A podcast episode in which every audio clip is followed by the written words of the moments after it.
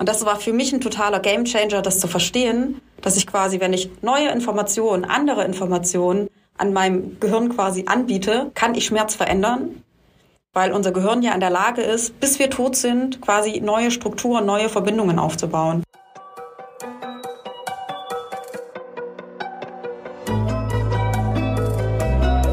Forever Young, der Gesundheitspodcast vom Lanzerhof. Von und mit Nils Behrens. Ich liege auf dem Bogen im Flur und habe keine Ahnung, wie ich die nächsten zwei Stunden überstehen soll. Der Weg zum Schlafzimmer in den Flur hat mich sicherlich 30 Minuten gekostet. Wie ein Käfer auf dem Rücken. Vielleicht hat das jemand von unseren HörerInnen schon auch mal erlebt.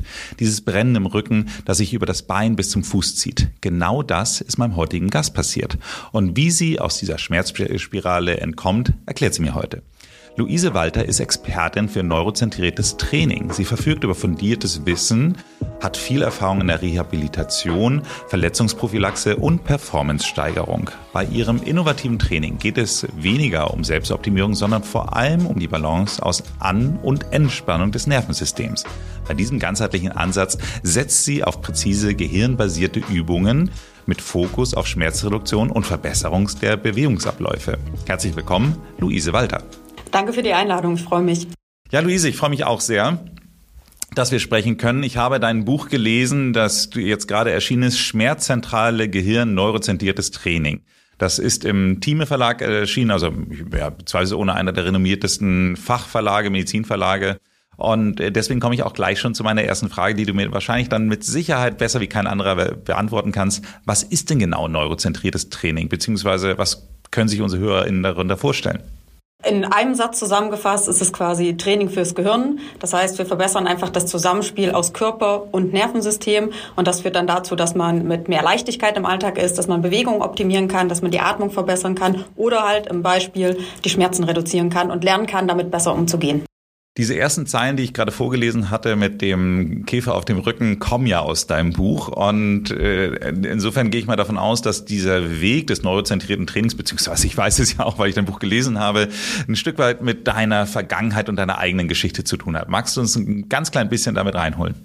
Äh, ja, sehr gerne, weil das liegt mir tatsächlich sehr am Herzen. Also ich bin selber ähm, doppelt Bandscheiben operiert, hatte die erste OP mit 28 und bin da quasi in ein totales Loch gefallen, quasi zwischen medizinischer Grundversorgung und eigenständigem Training. Das heißt, ich hatte jahrelang Rückenschmerzen, habe so ziemlich alles probiert, was es auf dem Markt gibt. Ich hatte fantastische Ärzte und Ärztinnen, ich hatte tolles Therapeutenteam um mich herum, aber trotzdem hat langfristig nichts so richtig gehalten und dann sogar tatsächlich auch nochmal eine zweite ähm, Bandscheiben-Not-OP. Und für mich war immer so ein bisschen die Frage, was kann ich eigentlich selber machen und wie kann das sein, dass Leistungssportler zwei Tage nach einer Bandscheiben-OP wieder auf dem Spielfeld stehen und ich irgendwie so lange ähm, immer wieder in diese Schmerzen zurückfalle. Und ich habe bei einer Weiterbildung das erste Mal quasi gelernt und verstanden, dass Schmerz im Gehirn entsteht und dass nicht zwangsweise nur mein Rücken das Problem ist. Und das war für mich so ein Aha-Effekt, wo ich gedacht habe, ich spüre mein Bein das erste Mal wieder, ich kann mich das erste Mal wieder auf die Zehenspitzen quasi nach oben drücken, auch wenn das zu dem Zeitpunkt noch nicht lange angehalten hat. Und dann habe ich so gedacht, okay, ich möchte alles, was damit zu tun hat, irgendwie selber verstehen, um es für mich selber anwenden zu können und möchte dann im nächsten Schritt das Wissen aber auch weitergeben. Und deswegen ist quasi auch das Buch entstanden, weil ich mir so dachte, es kann nicht sein, dass die Ansätze im Leistungssport verwendet werden, aber ganz normale Menschen wie du und ich quasi ähm, das Wissen nicht zugänglich ähm, gemacht bekommen. Und von daher der Ratgeber, der wirklich alltagsspezifisch sein soll. Du hast mir gerade zwei Steilvorlagen dazu gegeben. Das eine ist wirklich ganz interessant, weil genau aus diesem Grund haben wir ja mal das Landsmedikum in Hamburg irgendwann gegründet, weil der Philipp Katterla eben halt der ehemalige HSV-Arzt war und eben halt genau dieses Thema kannte, dass man weiß, wie eben halt so Fußballer wieder möglichst schnell auf die Bahn kommen und wieder fit sind. Und bei uns ist es ja eher dann so, dass diese Menschen dann eben halt die gleichen Phänomene haben. Also ich sage mal, ein Bänderriss kann auch jedem anderen Nicht-Fußballer passieren. Und äh, da haben wir wirklich den Unterschied gesehen, wie viel schneller man eben halt einen Bänderriss behandeln kann und wieder, wieder fit und mobil sein kann im Vergleich zu den klassischen Anwendungen. Also von daher kann ich hundertprozentig nachvollziehen, was du sagst und erzählst. Und äh, ich möchte aber trotzdem eine Sache nochmal da ansprechen, weil das äh, habe ich mittlerweile mitbekommen, wenn sich Menschen über Bandscheibenvorfälle unterhalten, dann fangen sie mal an, so mit lustigen äh, Zahlen um sich zu werfen. Das heißt also, welche beiden, beiden Nummern hatte denn deine Bandscheibenvorfälle, die du hattest? Äh, ich hatte tatsächlich doppelte jeweils, also L4, L5, S1.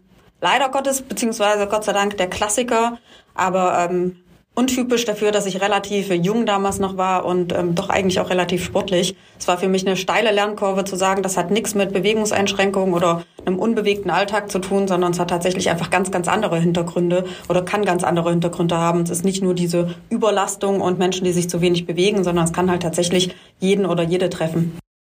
Womit ich zu meiner nächsten Frage auch komme. Also für welche Menschen hast du dieses Buch geschrieben? Sind das die, die auch Bandscheibenvorfälle haben oder geht es darüber hinaus? Idealerweise geht es tatsächlich darüber hinaus, weil ich arbeite natürlich mit vielen Kundinnen in unterschiedlichen Bereichen, sowohl im Leistungssport, aber halt auch wirklich ganz normale, ähm, ich sag mal, Alltagsathletinnen und Menschen, die vielleicht mit Sport relativ wenig zu tun haben. Und das Buch soll wirklich für all diejenigen sein, die Schmerzen haben, die immer wieder irgendwie auch schon versuchen, aktiv etwas selber machen zu wollen. Ich glaube, das ist wichtig, sonst würde man auch das Buch nicht lesen und durcharbeiten. Und aber tatsächlich habe ich jetzt auch ganz viel Feedback bekommen von Angehörigen, die gesagt haben, ah, okay, sie verstehen jetzt erstmal, was bedeuten die Schmerzen eigentlich und wie kann man vielleicht auch als Angehörige oder Angehöriger damit umgehen. Und natürlich alle angrenzenden Bereiche, ob das jetzt irgendwie Bereich Therapie, Training, Fitness, Coaching, Wellbeing ist weil ich glaube tatsächlich in Deutschland das Verständnis, wie entsteht Schmerz, was bedeutet das eigentlich, auch Richtung Schmerzmanagement gedacht, was hat man alles für ganz einfache, simple ähm, Ansätze, die man im Alltag einbinden kann. Da ist noch, sage ich mal, viel Potenzial auf unterschiedlichen Ebenen. Und es ist wirklich auch so geschrieben, dass es einfach verständlich ist. Man muss jetzt nicht irgendwie ein Medizinstudium oder Therapie erfahren sein, sondern für Betroffene von einer Betroffenen und gerne aber auch für alle, die sich mit dem Thema auseinandersetzen wollen. Ja, du sagst es äh, schon, wie entsteht Schmerz, beziehungsweise wie wir uns eben bewusst damit auseinandersetzen. Und du sagst eben halt in dieser Eingangsgeschichte, wo du dann da auf dem Rücken liegst, äh, wie sich deine Schwester anruft und zum Lachen bringt und du auf einmal in diesem Moment dann den Schmerz vergisst. So, und ich glaube, da kommt ja ganz viel von deiner Arbeit auch mit raus. Deswegen lass uns doch mal wirklich bei der Frage einhaken, wie entsteht Schmerz? Also Schmerz, ich glaube, man muss erstmal verstehen oder grundsätzlich klarstellen, Schmerz ist extrem komplex. Es ist nicht so dieses eine, so entsteht Schmerz, sondern es sind ganz viele unterschiedliche Ebenen. Ganz vereinfacht gesagt, nimmt der Körper aber quasi Informationen auf, sendet die an das Gehirn. Das Gehirn interpretiert all diese Informationen und wenn eine Bedrohung zu stark ist, zu groß ist, dann entscheidet das Gehirn quasi, ah, okay, jetzt wird ein Schmerzreiz gesendet. Und das ist für mich das Entscheidende gewesen, zu verstehen, ah, okay, ich kann beispielsweise einen Druck auf meine Hand haben. Bei mir ist es vielleicht ein Schmerz, der ausgelöst wird. Bei dir wäre es vielleicht ähm, kein Schmerz. Das heißt, Schmerz ist immer individuell, privat und persönlich weil eben das Gehirn all diese Informationen unterschiedlich verarbeitet. Und wenn ich da vielleicht noch mal reingehen darf, weil ich glaube, das ist für viele nicht so ganz bewusst. Wir haben quasi drei unterschiedliche Ebenen, wie wir diese Informationen aufnehmen können. Und das wird auch in dem Bild, wo ich quasi auf dem Boden liege und echt irgendwie so gedacht habe, ich komme hier vom Fußboden nicht weiter. Ich wollte eigentlich nur ins Badezimmer, aber es ging einfach nicht. Ich glaube, jeder, der schon mal Schmerzen hatte, kennt dieses, man kann sich kaum bewegen und man ist erstarrt. Und dann kommt Partner, Partnerin oder in meinem Fall ähm, Familie ruft an und für einen Moment nimmt man diesen Schmerz gar nicht wahr. Und das ist das Spannende, weil wir haben einerseits quasi unsere eigene Körperwahrnehmung, die wir quasi bewerten können. Wir haben ganz viel Informationen aus der Umgebung. Also alles, was wir sehen, was wir hören, was wir schmecken, was wir riechen, was wir fühlen. In meinem Beispiel, was wir hören, die Stimme meiner Schwester. Und wir haben aber quasi auch unseren eigenen Körper, die Körperwahrnehmung. Also wie ist Muskelspannung, wie sind die Gelenke? Und all die Informationen zusammen werden im Gehirn verarbeitet. Das heißt, ich hatte zwar den Bandscheibenvorfall, als ich da unten auf dem Boden lag und mein Hirn hat zuerst eine Schmerzreaktion daraus gesendet. Kaum höre ich aber etwas. Also eine zusätzliche Information kommt dazu. Interpretiert mein Gehirn dieselbe Situation ganz neu und auf einmal nehme ich den Schmerz nicht wahr. Und das war für mich ein totaler Gamechanger, das zu verstehen, dass ich quasi, wenn ich neue Informationen, andere Informationen an meinem Gehirn quasi anbiete, indem ich was anderes sehe, höre, spüre, indem ich mich anders bewege, indem ich vielleicht auch über Achtsamkeit quasi meine eigene Körperwahrnehmung anders wahrnehme, kann ich Schmerz verändern, weil unser Gehirn ja in der Lage ist, bis wir tot sind, quasi neue Strukturen, neue Verbindungen aufzubauen. Und dafür braucht es aber eben neue Impulse, neue Informationen. Du sagst es immer wieder, dass das Gehirn damit involviert ist. So, ich würde jetzt ja normalerweise sagen, wenn ich jetzt hier mir in die Hand steche, dann tut meine Hand weh. So.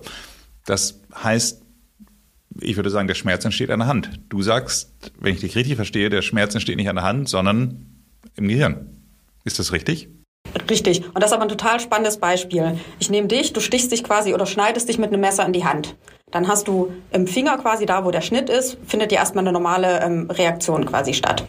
Ähm, unterschiedliche Rezeptoren nehmen jetzt beispielsweise wahr, ah, okay, da hat ein Messer einen Druck ausgelöst, da blutet es, da sind unterschiedliche Rezeptoren, die quasi über Nervenfasern all diese Informationen ans Gehirn schicken. Im Gehirn wird das verbunden mit, was hast du schon gelernt, was hast du schon erfahren, was ist quasi dein Wissensstand über diese Verletzung.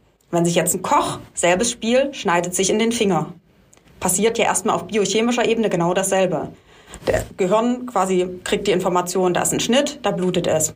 Der Koch hat sich aber schon so oft geschnitten, dass das Gehirn quasi aus den Erfahrungen, ah, okay, da ist ein Schnitt, okay, ich weiß, was da passiert, auf einmal kein Schmerzsignal mehr sendet. Bei dir wird aber vielleicht ein Schmerzsignal gesendet, weil dein Gehirn sagt, oh Gott, das ist eine totale Bedrohung. Ich brauche doch meine Finger, um, keine Ahnung, jeden Tag irgendwie am Laptop meine ähm, Artikel zu tippen oder um auf dem Handy zu arbeiten. Wenn jetzt eine Geigenspielerin sich in Finger schneidet, wieder, es passiert genau erstmal auf der biochemischen Ebene genau derselbe Prozess.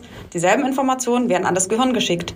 Die Geigenspielerin hat jetzt aber vielleicht Angst, dass sie ihren Job nicht mehr ausführen kann. Oder die hat die Erfahrung gemacht, wenn sie mit ihren, wenn sie ihre Finger nicht bewegen kann, dann kommt sie in finanzielle Nöte. Das heißt, all diese unterschiedlichen Informationen werden im Gehirn jetzt mit dieser Schnittwunde in Verbindung gebracht und dann entscheidet jedes Gehirn, aufgrund der Erfahrung, aufgrund des Erlebten, aufgrund der individuellen äh, Persönlichkeit, ob der Schmerz gesendet werden muss oder nicht. Und das ist das Spannende, weil es gibt nicht ein Zentrum im Gehirn, wo das entschieden wird, sondern zwölf ganz unterschiedliche Bereiche ähm, arbeiten dabei quasi zusammen. Ich sage mal, das ist wie so ein Spinnnetz. Es gibt nicht so diese eine Entscheidung, sondern erst wenn aus den unterschiedlichen Bereichen alle Informationen quasi zusammengebracht werden, wie bei einem Teammeeting. Der eine hat nur eine Information, je mehr unterschiedliche Meinungen aber zusammengebracht werden, erst dann kriegen wir ein klares Bild von der Situation. Und wenn es individuell für dich bedrohlich genug ist, dann wird eine Schmerzreaktion gesendet. Bei dir wahrscheinlich früher als bei jemandem, der in der Küche arbeitet und sich ständig schneidet.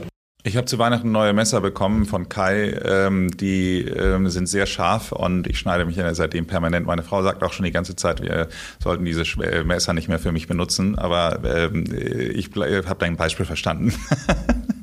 ähm, das heißt, äh, würdest du denn schon auch sagen, dass es unterschiedliche Arten von Schmerz gibt? Auf jeden Fall. Also es, man kann ja quasi bei Schmerzarten erstmal unterscheiden, ob es ein akuter Schmerz ist, wie jetzt beispielsweise du hast die Verletzung, oder ob es ein chronischer Schmerz ist. Also bei Chronifizierung reden wir davon, wenn es jetzt über, je nach Studienlage, zwischen äh, vier bis sechs Monaten der Schmerz anhält und dann ist oft ein, eine Verletzung, ein Gewebeschaden gar nicht mehr vorhanden, sondern dann hat das Gehirn quasi gelernt, dass diese Schmerzreaktion immer wieder ausgelöst wird.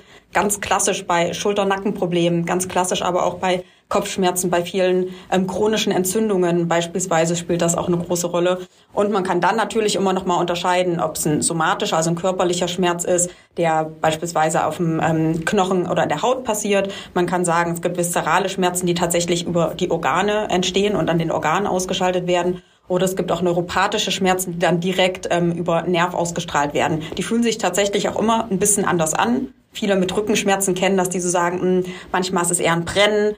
Ähm, wenn Nerven, ähm, also Nerv neuropathisch betroffen ist, ist es oft eher so ein, wie so ein Ameisenlaufen. Und das ist das Spannende, dass man aber über diese unterschiedlichen Empfindungen und über die unterschiedliche Kommunikation oftmals gar keine Bildgebung braucht, sondern sogar schon vorher im Gespräch so ein bisschen eine Idee davon bekommen könnte, ah, okay, was passiert denn da eigentlich?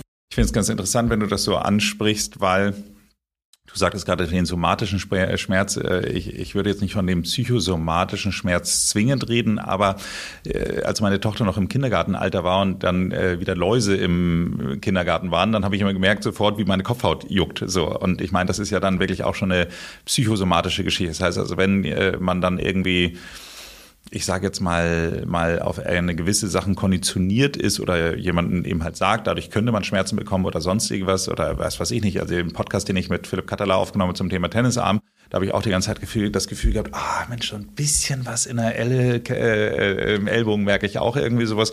Also da ist natürlich also neben dem Somatischen auch viel Psychosomatischen nicht mal dabei. Ich würde sogar so weit gehen und sagen, dass Schmerz immer psychosomatisch ist. Ich bin da aber auch sagen wir mal, ich polarisiere teilweise in der Branche, weil ich der Meinung bin, wir können Psyche und Soma, also das heißt ja nichts anderes quasi als Geist und Körper, können wir nicht trennen. Weil wo willst du im Gehirn quasi die Trennlinie ziehen? Das funktioniert nicht, weil ja alle Hirnbereiche dauerhaft miteinander kommunizieren und quasi immer miteinander arbeiten. Wenn ich beispielsweise meinen Arm gebrochen habe und einen Gips drum habe, dann sieht jeder, ich bin verletzt. Dann unterschreiben die vielleicht noch auf den Gips. Dann habe ich zwar den gebrochenen Arm, ich habe aber trotzdem quasi dieses psychische, hey, ich kann meinen Arm eigentlich nicht bewegen, krieg aber super viel Anerkennung. Wenn ich im Vergleich dazu beispielsweise aber einen diffusen Rückenschmerz habe und jetzt auf dem MRT nicht ein Bandscheibenvorfall zu sehen ist, sondern man dann noch das Gefühl hat, diese Diagnose, da ist ja eigentlich gar nicht so richtig was. Und orthopädisch ist alles in Ordnung, der Schmerz ist aber trotzdem da.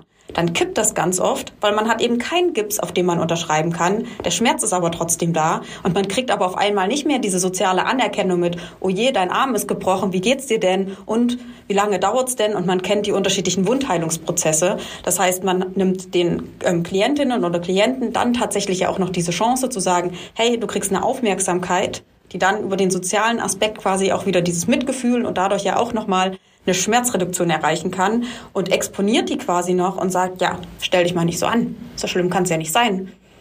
Absolut richtig. Und das ist ein total interessantes Beispiel, auch mit dem ähm, ne, Tennis-Ellenbogen, ähm, was du gesagt hast, weil in deinem Hirn spielen ja deine Erwartungen und dein Wissen und deine Erfahrung eine Rolle. Und du musst nur davon hören und sofort gehen aber die unterschiedlichen Hirnbereiche quasi schon los und interpretieren diese Informationen. Oder Läuse. Du hast eine Erfahrung, du weißt, wie sich das anfühlen kann und sofort wird in deinem Gehirn quasi eine Reaktion gesendet. Egal, ob du den Schmerz hast oder nicht, egal, ob die Läuse da sind oder nicht. Und du nimmst es ja trotzdem wahr, es juckt ja trotzdem, obwohl keine Laus da ist. Und das ist das Spannende. Das ist eben diese Reaktion vom Gehirn und nicht, es muss eine Laus auf dem Kopf sein, damit es juckt.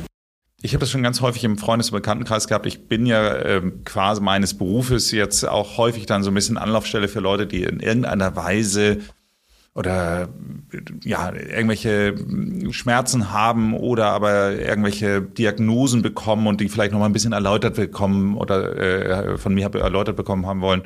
Und da gibt's dann auch sowas wie, zum Beispiel ein Arzt hat gesagt, naja, das könnte auch das und das sein, aber das müssen wir dann beim nächsten Mal prüfen. Und da geht natürlich dann unglaubliche Sachen im, im Kopf bei diesen Leuten dann los und sagen so, ah, der hat gesagt, ich könnte vielleicht auch ich sage jetzt mal Krebs haben. So und alleine diese diese Tortur, die die dann da durchmachen und sich da auch reinsteigern und dann im Grunde eigentlich auf einmal anfängt dieser dieser Krebs auch unglaublich weh zu tun, der niemals da war. Die toi toi toi zum Glück äh, sich dann eben halt auch als was äh, anderes herausgestellt hat. Aber das sind immer so Dinge, wo man wirklich dann im Extremfall wirklich sieht, wie stark die Angst, sage ich jetzt mal, den Schmerz beeinflussen kann. Absolut. Und das ist tatsächlich ja was, was meiner Meinung nach kommunikativ im vor allem auch deutschen Gesundheitssystem noch viel mehr eingebunden werden könnte, weil unser Gehirn ist ja quasi in jeder Millisekunde dafür verantwortlich, zu überprüfen, ob wir quasi überlebenssicher sind oder ob irgendwo eine Gefahr ist. Jetzt mal überspitzt gesagt, kommt der, rennt ein Tiger auf uns los, ist da irgendwie ein Wasserfall, wo wir runterfallen können, ähm, bricht ein Feuer aus. Das heißt, unser Hirn überprüft jede Situation, ist sie für uns bedrohlich oder nicht. Wenn mir jetzt ein Arzt sagt, es könnte eine Krebsdiagnose sein oder es könnte auch noch XYZ, wir machen da mal ein paar Tests, dann weiß ich aber ja als Patientin überhaupt nicht, wie ich das einsortieren soll. Das heißt, mein Hirn kann die Situation nicht bewerten. Das heißt, sie fährt natürlich erstmal ein Stresslevel nach oben. Ich bin natürlich erstmal angespannt. Und es gehen ganz, ganz viele Szenarien in meinem Kopf ab. Was wäre denn, wenn? Und dann erinnert man sich an Person XYZ, die vielleicht schon mal eine Diagnose hatte oder man hat mal gelesen oder mal hat im Internet recherchiert. Und all das wird ja dann immer wieder quasi mitbewertet. Und das ist ja auch bei sozialen Medien oft die Herausforderung, ähm, wenn Klientinnen ähm, recherchieren und sagen, ja, es könnte, es könnte das sein, es könnte ein Bandscheibenvorfall sein, es könnte aber auch ein, ähm, ein Knochentumor sein, es könnte aber auch irgendwie Magenkrebs oder ein Tumor sein. Und dann stressen die sich aber schon so rein und nehmen trotzdem ja aber den Schmerz wahr und da halt rauszukommen und erstmal kommunikativ die quasi abzuholen, dass sie ihren eigenen Körper erstmal verstehen, um ihm dann quasi im nächsten Schritt wieder vertrauen zu können. Da finde ich halt, haben wir sehr, sehr viel Potenzial auf dem ähm, deutschen Markt einfach Aufklärung zu betreiben und aber die Inhalte vor allem auch zu personalisieren und zu moderieren. Um die Einflussfaktoren von Schmerz zu erklären, benutzt du den Begriff des Gefahreneimers. Möchtest du uns vielleicht einmal aufklären, was damit gemeint ist? Ja, sehr, sehr gerne, weil das ist genau dieses Beispiel.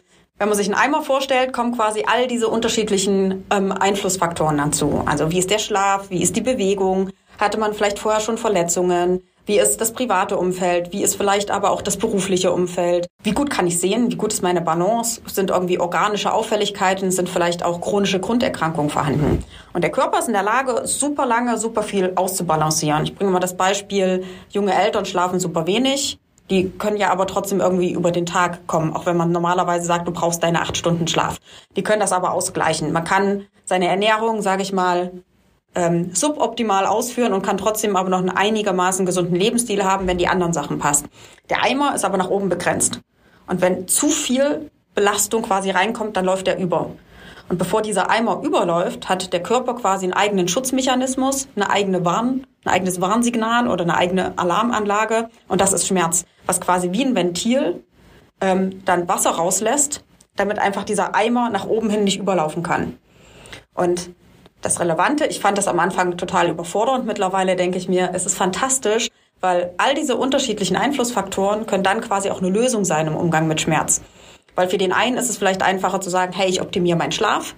Für den nächsten ist es vielleicht einfacher zu sagen, hey, ich informiere mich erstmal, was bedeutet das? Für den nächsten ist es vielleicht einfacher zu sagen, hey, ich setze einen Fokus auf Bewegung. Für die nächste ist es vielleicht einfacher zu sagen, ähm, ich habe immer wieder Schmerzen, Klassiker, Sonntagabend.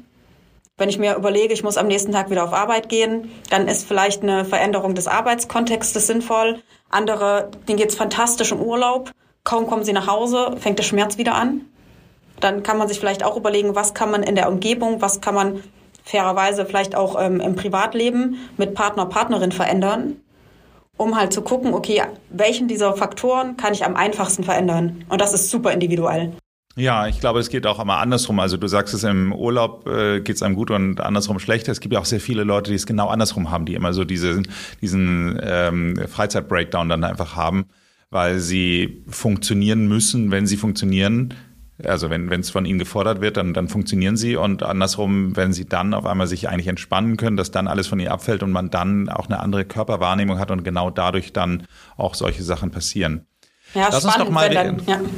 Lass uns doch mal, wir sind jetzt die ganze Zeit schon so bei den Begrifflichkeiten des Schmerzes und äh, du bietest ja auch einige Lösungen an. So und äh, das ist ja das, was eigentlich dein Buch auch ausmacht, nicht nur zu erklären, wo der Schmerz herkommt, sondern auch genau zu sagen, was gibt es für Lösungsmöglichkeiten. Und eins der der Themen, die du da angesprochen hast, ist das Thema Atmung. Finde ich ja sowieso ein eines meiner Lieblingsthemen, die ich in ganz vielen Gesprächen immer wieder anbringe und und und äh, finde, dass das etwas der mit unterschätztesten Themen sind, um ein gesundes langes Leben zu führen.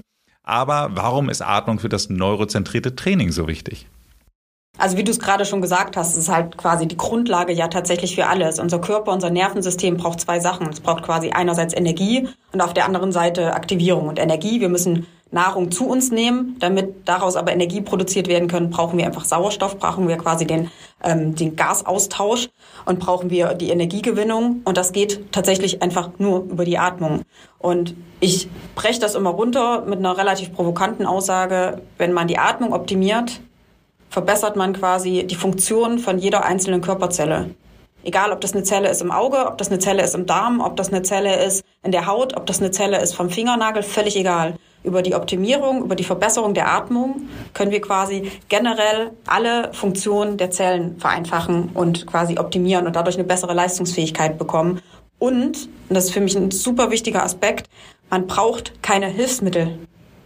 Weil Atmung hat man immer dabei. Ich brauche nicht irgendwelche Tools, ich muss nicht einen Haufen Kohle ausgeben, um irgendwie Gasaustausch zu messen. Kann man alles. Für die ganzen High-Performer und Techies, die das gerne machen wollen, gibt es quasi Möglichkeiten ohne Ende. Ich kann aber auch ganz einfach, simpel, kostenlos dieses Tool in jeder Sekunde meines Lebens nutzen und vor allem kann es individuell auf mich und meine Bedürfnisse anpassen. Weil genauso individuell wie der Schmerz ist, ist ja quasi auch die Atmung, das Atemmuster von jedem Menschen ein bisschen anders. Und damit ist es für mich die absolute Grundlage für alles. Es gibt bei mir keine Klientin, äh, die nicht mindestens eine Atemübung bekommt. Hast du eine Lieblingsatemübung? Ich sag dir dann noch meine. Äh, ich habe tatsächlich eine Lieblingsatemübung für Kundinnen. Ist ein bisschen eine andere als ähm, was ich für mich selber mache, weil ich das einfach seit vier Jahren schon relativ äh, exzessiv mache. Und zwar ähm, ganz klassisch die Leiteratmung. Super simpel, fünf Atemzüge im Bauch, dabei die Hände auf den Bauch legen und immer wieder vergleichen, wie fühlt sich die rechte im Vergleich zur linken Körperseite an. Kann ich überhaupt rechts und links gleichmäßig quasi den Bauch ausdehnen? Danach auf die nächste Etage gehen auf die Rippenbögen. Selbes Prinzip, fünf Atemzüge. Wie fühlt sich die rechte Seite im Vergleich zur linken Seite an? Kann ich überhaupt quasi ähm, den Rippenbogen oder die Rippenbögen überhaupt richtig ansteuern und isolieren? Und dann dritter Schritt, Brustkorb. Selbes Prinzip, fünf Atemzüge durch die Nase ein, durch die Nase aus in den Brustkorb und wieder vergleichen, wie fühlt sich die rechte Seite im Vergleich zur linken Seite an. Weil dadurch hat man nicht nur Atmung, sondern wir haben auch einen sensorischen, also einen taktilen Reiz. Wir haben automatisch quasi einen Datenabgleich zwischen rechter Seite und linker Seite. Wir gehen quasi die unterschiedlichen Etagen der Atmung durch. Bauchraum, Rippenbogen, Brustkorb. Und erschreckenderweise, ich glaube, ich hatte noch nicht eine Kundin und noch nicht einen Kunden, der gesagt hat, ach ja, das ist ja alles total einfach sondern egal ob LeistungssportlerInnen oder ob ähm, normale KundInnen, es ist erschreckend oder eher erstaunlich, wie viel durch diese Übung alleine passiert, dass man sagt, hey, Bauchraum kann ich gar nicht richtig ansteuern. Herr Rippenbogen, rechte Seite bewegt sich gar nicht. Wo ich denke, gar nicht bewegen kann nicht sein. Die Lunge muss sich ausdehnen, das Zwerchfell wird eine Bewegung geben. Das heißt, man hat dadurch ein super einfaches Feedback, ähm, auch einfach über den Körper.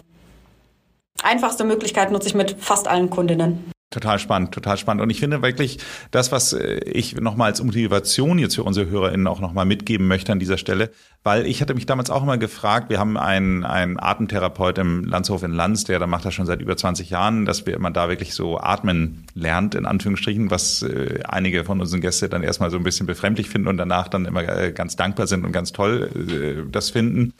Und in diesem Zusammenhang ist es ja äh, wirklich so, dass man sich fragt, naja, ich atme den ganzen Tag. Was soll jetzt irgendwie drei Minuten, fünf Minuten Atemübung bringen? Und das fand ich eigentlich die motivierendste Aussage, dass wenn man sich an, einmal am Tag mal wirklich auf seine Atmung konzentriert und es eben halt wirklich richtig gut macht, dass man dadurch automatisch auch im Alltag viel besser atmet. So. Und das finde ich eigentlich so das, also dass dieser, dieser Impuls, dieses Training tatsächlich einen Einfluss darauf hat, wie man auch so in dem unbewussten, bewussten Zustand dann eigentlich auch besser atmet. Und das, glaube ich, ist das, was mitentscheidend ist.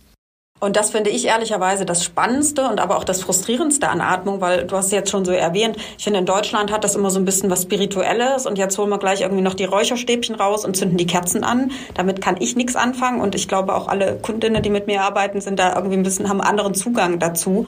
Und aber Atmung ist ja das einzige System im Körper, die einzige Funktion, die erstmal autonom, also automatisch gesteuert wird. Ich muss nicht darüber nachdenken, wie oft habe ich heute geatmet, muss ich jetzt weiter einatmen, muss ich weiter ausatmen. Und es ist aber trotzdem das einzige System, was ich kurzfristig bewusst ansteuern kann. Das heißt, ich kann die Luft anhalten, ich kann tief einatmen, ich kann tief ausatmen. Ich kann aber zum Beispiel die Luft nicht so lange anhalten, bis ich sterbe sondern es wird immer wieder den Switch zurück zur automatischen Atemfunktion, also zum autonomen Nervensystem geben. Und damit habe ich quasi auch auf neuronaler Ebene eine ganz, ganz andere Möglichkeit, Veränderungen zu bewirken und aber auch eine Wahrnehmung zu schaffen, die dann eben, wie du gerade schon gesagt hast, halt einen Effekt über den ganzen Tag zeigt. Und jetzt die letzte Studie, ich weiß, Andrew Huberman hatte das in seinem Podcast, glaube ich, vor ein oder zwei Monaten. Es zeigen ja wirklich Studien, dass fünf Minuten am Tag reichen, und das ist für mich nochmal echt so ein Gamechanger gewesen. Das eine ist meine Evidenz, die ich quasi in meiner Arbeit erlebe. Das andere aber einfach, was wirklich wissenschaftlich fundiert in Studien immer wieder auch nachgewiesen werden kann. Und fünf Minuten hat wirklich jede und jeder.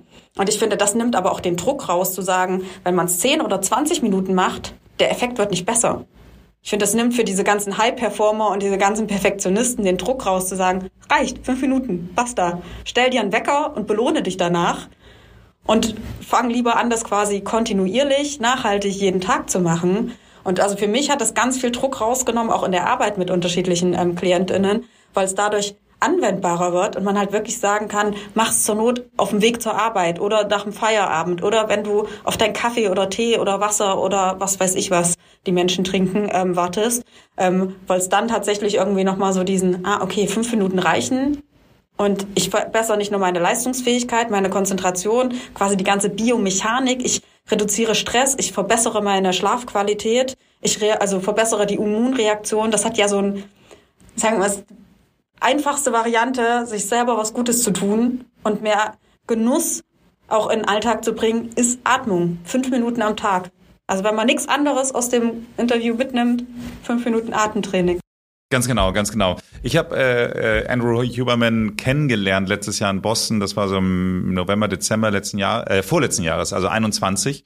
Und da hat er diese Studie vorgestellt mit diesen fünf Minuten. Das hat mich auch hoch motiviert, weil man denkt auch immer so, man hat auch, auch diese zehn Minuten Headspace Meditations-App und sowas alles. All diese Sachen, die reichen voll und ganz. Nach fünf Minuten, 5,5 Minuten sagt er, hast du den Effekt drin. So, alles andere kannst du machen, musst du aber nicht, weil bringt nicht mehr. So, und das fand ich einfach wirklich total spannend und deswegen komme ich auch zu meiner Lieblingsübung, die ich von ihm dann auch äh, habe, ist eben halt der physiologische Seufzer ähm, der dir mit Sicherheit was sagt. Den einen oder anderen von meinen HörerInnen wird er auch schon was sagen, weil ich ihn schon mehrfach hier erzählt habe. Trotz allem, da ja nicht alle alle Folgen hören. Also es ist im Grunde, kennt man das von Kindern, die sich so aufregen, dass die immer so so anfangen, so zweimal einzuatmen und einmal auszuatmen. So, das heißt also schon Kinder wissen, was ein physiologischer Seufzer ist. Und das kann man auch ohne diese Geräusche machen, dass man einfach zweimal äh, tief einatmet, also äh, einmal tief einatmen und dann noch so einen kleinen Schnaps hinten dran einatmen und dann ausatmen, alles aus, den, äh, aus der Nase und äh, also ein und aus beides mit der Nase und dann merkt man ganz schnell, wie dann äh, der Vagusnerv angesprochen wird und wie man eben halt anfängt entspannt zu werden und und runterzufahren. Also für mich eine fantastische Übung. Aber auf den Vagusnerv habe ich gleich noch eine Frage. Insofern sag jetzt mal nichts dazu.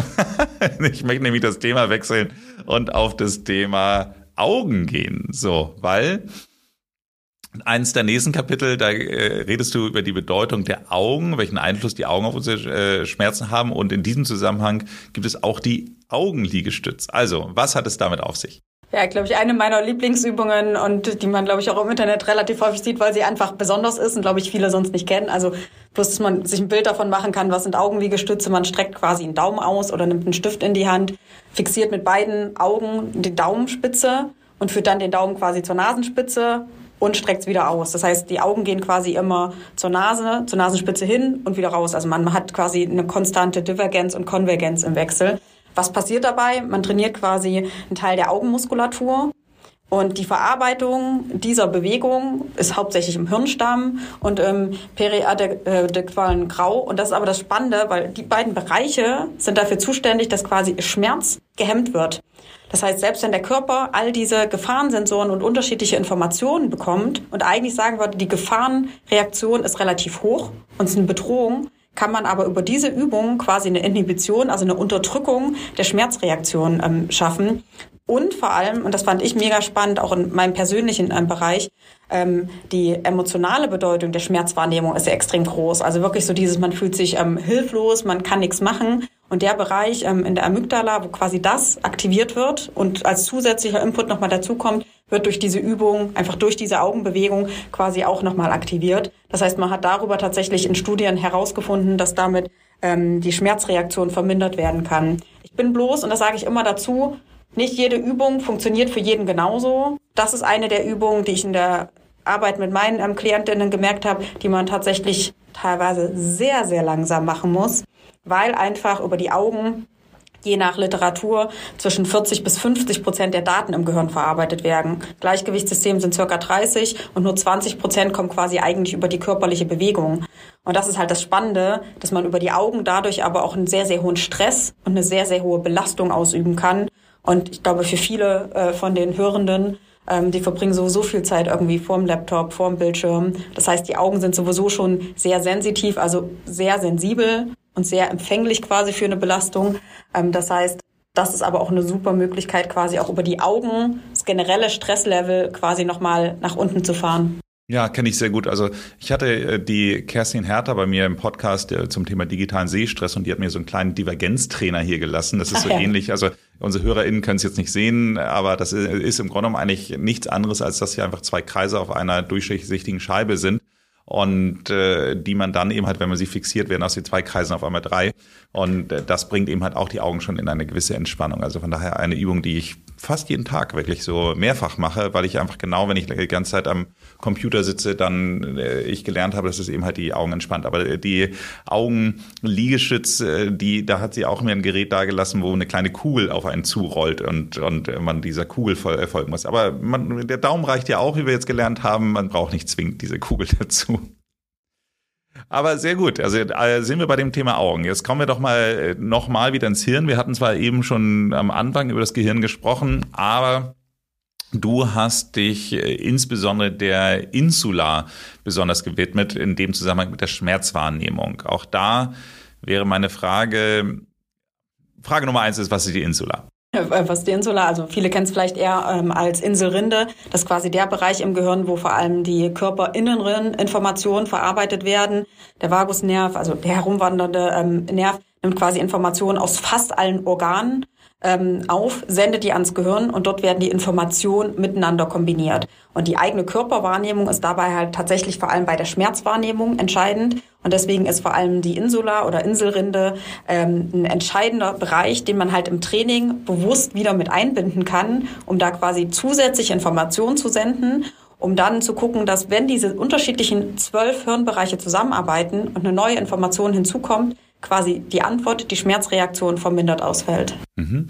Und da hast du ja auch eine kleine Übung zu, wie ich quasi Einfluss auf die Insula nehmen könnte. Gibt es unterschiedliche, auch da, ich bin, glaube ich, ja, die, die Leute sollen ja auch noch dein Buch kaufen. Also wir, genau. wir müssen ja nicht auf alles eine, eingehen. genau, ich gebe eine, eine Übung mit, weil wieder, ich finde, es muss einfach minimalistisch und pragmatisch ähm, machbar sein. Und zwar ist es ganz klassisch Summen. Und das ist was, was viele Klientinnen vielleicht auch selber kennen und viele von den Hörenden, wenn man selber Schmerz hat, dass man dann selber irgendwie anfängt, sich so beruhigen zu wollen und so, hmm. Effektiver wird das Summen, wenn man quasi mit den Höhen so ein bisschen spielt und versucht, den Ton möglichst tief, möglichst hoch zu machen, weil man dadurch quasi ähm, mehr Vibration einerseits auf die Zunge bringt, aber auch auf den Kehlkopf und damit indirekt auch auf Zwerchfell- und Beckenbodenmuskulatur und damit quasi Vagusnerv extrem stimuliert und damit einfach vereinfacht gesagt den Regenerationsmodus und quasi den Entspannungsmodus vom Körper aktiviert und dadurch Stresslevel sinkt, Entspannung gefördert wird.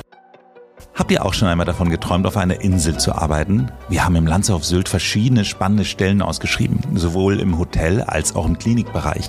Also als Arzt, Therapeut oder im Service. Schaut doch mal rein unter www.landshof.com/karriere und neben einem sensationell gesunden Essen, überdurchschnittlicher Bezahlung, lernt man als Teil des Teams am besten, wie man forever young bleibt. Ich mache das tatsächlich vor den Aufnahmen manchmal, wenn ich die Zeit dafür habe, dass ich auch summe und dabei klopfe ich dann auch nochmal. Also die Kombination aus Summen und Klopfen ist fantastisch. Also Klopfen heißt, ich äh, klopfe meine Körperteile so ab. Also äh, äh mal die Beine, die Arme, und sogar das Gesicht. So, also von daher und dann äh, verändert man automatisch die Töne der, des Summens. Also es funktioniert sehr gut, kann ich an dieser Stelle sehr empfehlen. Du hast den Vagusnerv jetzt schon zweimal erwähnt, beziehungsweise ich habe ihn auch schon einmal erwähnt. Spätestens jetzt wäre vielleicht noch mal die Zeit aufzuklären, was für eine Bedeutung der Vagusnerv denn hat. Der Vagusnerv, der ist relativ, glaube ich, bekannt bei ganz, ganz vielen schon. Viele kennen den so ein bisschen als Selbstheilungsnerv. Das ist einfach der längste Nerv, ist quasi einer der Hirnnerven. Der wird also nicht übers Rückenmark verschaltet und sammelt eben Informationen aus ähm, der aus dem kompletten Rumpf, also aus fast allen Organen und beeinflusst damit sowohl die Immunreaktion als auch den pH-Wert, als auch Blutdruck, als auch die Verdauung. Das heißt, ähm, das ganze Körperinnere, die eigene Körperwahrnehmung wird damit extrem beeinflusst. Wichtig, der sammelt die Information und sendet sie ans Gehirn. Und im Gehirn werden die Informationen dann quasi verarbeitet. Das heißt aber, wenn da quasi zu viel oder zu wenig oder übersensitive Informationen gesendet werden, das Gehirn natürlich dann erst recht auch in einem Alarmzustand. Und deswegen Vagusnervtraining, äh, Vagusnervstimulation ist was, was sowohl bei ähm, psychologischen ähm, Grunderkrankungen und Defiziten, aber auch bei ähm, quasi körperlichen Beschwerden immer mehr aufkommt, dass man tatsächlich den gezielt aktivieren möchte oder stimulieren möchte, um auch dadurch die Schmerzreaktion quasi wieder ähm, zu reduzieren und ähm, Stress zu reduzieren. Was ich besonders spannend fand, war auch das Kapitel des Schmerzmanagement, in dem du erläuterst, wie man sich für den Schmerz auch Farben ausdenken kann, beziehungsweise sie ihnen geben kann. Magst du ganz kurz mal hier in die Farbenlehre eintauchen? Ja, und zwar, das Spannende ist ja, ne, Schmerz, jeder hat so ein bisschen eine eigene Vorstellung davon. Ähm, ich arbeite mit Kunden immer damit zu sagen, stell dir den Schmerz als eine Farbe vor. Tatsächlich psychologisch ist Schmerz fast immer rot, bedrohlich. Es gibt ganz, ganz wenig gesagt. Ausnahmen, aber das ist tatsächlich auch in unterschiedlichen Studien, in unterschiedlichen Kulturkreisen ähm, belegt worden, dass Schmerz als Rotwarnsignal und dann aber sich quasi diese Farbe innerlich vorzustellen und zu sagen, ich färbe die jetzt in meine Lieblingsfarbe, in meinem Fall in Blau und spiele dann quasi mit der Farbe und sag, ah, okay, die wechselt also von Rot in Blau, die wird in Blau immer ein bisschen heller Und man kann dann sogar noch weitergehen und sagen, okay, ähm, die löst sich langsam so ein bisschen auf und wird immer blurrier, also immer verschwommener. Oder man kann je nach Vorstellungskraft sogar so weit gehen und sagen, man nimmt quasi ein Radiergummi im, im Kopf quasi und sagt, okay, ich radiere den Schmerz jetzt langsam weg. Womit man damit arbeitet, ist quasi die Visualisierung, weil wir haben im Gehirn quasi unterschiedliche Landkarten und einen ähm, virtuellen Körper. Das heißt, im Gehirn sind quasi alle Körperteile nochmal abgebildet. Und wenn wir da dann reingehen und mit unterschiedlichen Varianten, Farben, Formen quasi spielen, zu sagen, der Schmerz wird größer oder kleiner und wird veränderbar, lernt unser Gehirn zu sagen, ah, okay, der ist nicht immer in derselben Farbe, der ist nicht immer in derselben Form, sondern ich kann ihn verändern. Und das ist oft der erste Schritt, um zu sagen, ah, okay, ich kann aktiv auf die Schmerzreaktionen und auf den Schmerz einwirken und kann den damit quasi ähm, ähm, umstrukturieren und umdeuten und kann dann im nächsten Schritt quasi wirklich auch sagen, was kann ich zur Schmerzreduktion noch machen. Bei Leistungssportlern zum Beispiel spannend, arbeitet man nochmal anders. Ähm, da geht man eher her und sagt, okay, stell dir den Schmerz vor. Und jetzt stell dir vor, der sitzt an der anderen Ecke des Raumes. Also da geht man oft sogar äh, darüber, dass man das dissoziiert weil einem Leistungssportler, der beispielsweise durch eine Verletzung einen Trainingsrückstand hat, jetzt aber trotzdem zum Wettkampf muss, dem kann ich schlecht sagen, eigentlich müsstest du noch eine Woche zu Hause bleiben und dich erholen, sondern Leistungssport ist Raubbau am eigenen Körper, da ticken die Uhren ähm, und die Systeme manchmal ein bisschen anders. Das heißt, da würde man sogar so weit gehen und die Visualisierung vom eigenen Körper trennen und sagen, stell dir mal den Schmerz vor, der sitzt am anderen Ende vom Raum, wie fühlt sich das jetzt für dich an? Und ja, das klingt im ersten Moment sehr surreal, sich darauf aber einzulassen und diese neuen Perspektiven einfach mal anzunehmen und das auszuprobieren. Nicht jeder Ansatz ist für jeden was, aber zu gucken, was kann man für sich selber in den Alltag quasi integrieren, kann tatsächlich eine extreme äh, Veränderung schaffen. Ja, du hast da ja auch einige andere Beispiele auch noch mit der Smart-Formel und so weiter, aber wie gesagt, die Leute sollen ja auch dein Buch kaufen. Ähm, ich würde noch mal jetzt zum nächsten Punkt gehen, auf das Thema Dankbarkeit. Wir hatten ja den Florian Langscheid als Glücksforscher schon zweimal hier auch im Podcast und der sagt ja, dass Dankbarkeit einer der, der größten sag ich mal, Bringer von, von Glücksgefühlen einfach so grundsätzlich ist. Von daher kann man sich sehr gut vorstellen, dass das dann auch bei dem Thema Schmerz hilft. Aber auch in dem Zusammenhang gibt es ja auch ein Dankbarkeitstraining und auch hier spielt ja unser Freund Andrew Huberman dann äh, eine Rolle wieder in deinem Buch. Magst du vielleicht eine von diesen Dankbarkeitstrainingsübungen auch nochmal teilen? Ja, sehr gerne, weil das, was die meisten unter Dankbarkeitstraining kennen, ist ja, schreib auf, wofür du dankbar bist. Das hat aber nichts mit quasi der gefühlten Dankbarkeit zu tun. Das heißt, am besten ist es tatsächlich, man überlegt sich, wann war eine Person mal dankbar dafür, dass man selber etwas getan hat. Weil dieses Wohlwollen einer anderen Person gegenüber, das ist eigentlich der Effekt, den man erzielen will. Das heißt, es geht nicht drum, bin ich dankbar dafür, dass es gerade schneit in Berlin, sondern es geht drum zu sagen, ah, okay, ich habe, keine Ahnung, gestern meiner Schwester geholfen, die war extrem dankbar dafür, dass ich die Zeit investiert habe und wie habe ich mich in diesem Moment gefühlt, als ich ihre Dankbarkeit und als ich quasi ihr Wohlwollen gespürt, äh, gespürt habe? Und sich so eine Geschichte zu überlegen, sich die auch aufzuschreiben und die im Kopf immer wieder mal durchzugehen. Wenn einem selber keine einfällt, kann man auch mit einer anderen Dankbarkeitsgeschichte von einer anderen Person arbeiten. Ich bin tatsächlich aber immer ein Fan davon, das für sich selber zu reflektieren und quasi selber emotional zu belegen und aus quasi der eigenen Erfahrung ähm, diese Trainingsaspekte hinauszuziehen, weil das tatsächlich, der Mensch ist ein soziales Wesen und dieses Sozialverhalten, dieses Gefühl der Dankbarkeit, ich gebe etwas und andere nehmen es an und sind dankbar dafür, ist einfach, was die Psychologie und was das eigene Wohlempfinden angeht, eine extreme Steigerung. Das, also das fand ich zum Beispiel auch in meiner eigenen Wahrnehmung spannend. Ich habe extreme Schmerzen und ähm, meine Familie besucht mich und ich merke sofort, ah, es wird ein bisschen weniger. Und es gibt Studien, da wurde den ähm, Probandinnen tatsächlich ein Schmerz einfach über Temperatur teilweise oder über den Strom ähm, zugefügt. Und wenn der Partner oder die Partnerin im Raum war, haben sie bei demselben und teilweise sogar bei einer höheren Intensität weniger Schmerz gespürt. Und das war für mich so äh, wirklich ein, ne, vielleicht mit das krasseste Aha-Erlebnis, das selbst so für mich ist, ja, über Atmung, über Augen, quasi über Körperliches kann man Schmerz beeinflussen, da gehe ich noch mit. Und dann aber quasi zu verstehen, ah, selbst über Dankbarkeit kann ich einen Einfluss darauf haben, wie wohl ich mich fühle, kann meinen Stress reduzieren und kann sogar äh, Schmerzen ähm, lindern. Finde ich, da hat man so viele Möglichkeiten, wo man anknüpfen kann und wo man für sich selber einfach wie bei einem Buffet sich bedienen kann und gucken kann, was taugt mir denn heute? Woran, also worauf habe ich heute quasi Appetit von all den unterschiedlichen Ansätzen? Ja, fantastisch, fantastisch. Also Ich finde vor allem, äh, denke ich mal so, jeder, der jetzt im Augenblick nicht sofort auf eine Situation kommt, an die er sich erinnern kann, wo ihm mal jemand extrem dankbar war, wäre es doch Anlass genug, vielleicht eine Situation zu schaffen, um Dankbarkeit wirklich mal in Empfang zu nehmen und etwas für jemanden zu tun, um genau dann äh, für das nächste Mal dann eben halt auch dafür gewappnet zu sein, um diese Übung auch auszuführen. Es sind noch ganz viele andere Übungen da drin. Nichtsdestotrotz, ich habe ja mal meine letzte Frage in meinem Podcast, wenn dann die Hörer jetzt so spontan jetzt irgendetwas umsetzen wollen, sage ich mal, um ihre Schmerzen langfristig in den Griff zu bekommen. Hast du vielleicht noch einen, du hast schon sehr viel jetzt mit uns geteilt und es ist noch viel, viel mehr in deinem Buch drin, aber hast du vielleicht noch eine letzte Sache, eine letzte Übung vielleicht, die du an dieser Stelle noch mit uns teilen möchtest? Auch da tatsächlich Klassiker wieder Atmung, Bauchatmung weil das das Einfachste ist, was man in jeder Situation, selbst wenn man in einem Meeting sitzt und sich jetzt nicht irgendwie großartig bewegen kann, beide Hände auf den Bauch legen und ein paar bewusste Atemzüge in den Bauch hineinatmen. Mit den Händen ein bisschen Druck geben, ein bisschen Widerstand, wem das einfacher fällt, weil das kann man wirklich in jeder Situation immer und überall machen, ähm, weil das Wichtigste meiner Meinung nach, Schmerz ist immer eine Aufforderung zur Verhaltensänderung. Und alleine dadurch verändert man das Verhalten, verändert man zusätzliche Informationen an das Gehirn und hat vor allem diese Selbstwirksamkeit, hey, ich kann selber was machen und ist nicht quasi dem Ganzen so schutzlos ausgeliefert.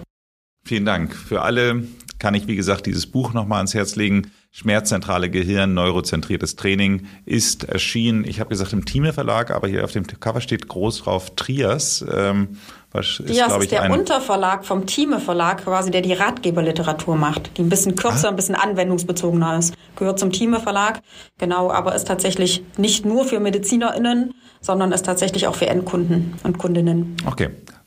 Habe ich den Unterschied jetzt auch noch gelernt und unsere HörerInnen auch. Trotzdem noch einmal vielen Dank für das Gespräch. Sehr gerne. Wie sieht's denn mit deinem persönlichen Schmerzmanagement aus nach zwei Bandscheibenvorfällen? Hast du viele von deinen Sachen, die in dem Buch stehen, die du auch heute immer noch anwenden musst? Nicht mehr anwenden muss, aber ich glaube, ich habe die Neugierde bekommen, ganz viele unterschiedliche Sachen immer wieder auszuprobieren. Und ich bin Strukturfetischist, das heißt, ich habe jeden Monat drei, vier Übungen, die ich konsequent durchziehe und dann wechsle ich durch und sage, okay, ein Monat Augen, ein Monat Gleichgewicht, ein Monat Atmung, ein Monat Krafttraining und spiele dann viel mehr damit. Wenn Ihnen diese Folge gefallen hat, dann hören Sie sich doch auch mal die Folge Nummer 74 an. Hier sprechen wir mit Swantje Almers über das Thema NLP, das Unterbewusstsein neu programmieren. Abonnieren Sie diesen Podcast, damit Sie keine Folge verpassen. Ansonsten machen Sie es gut und bleiben Sie jung.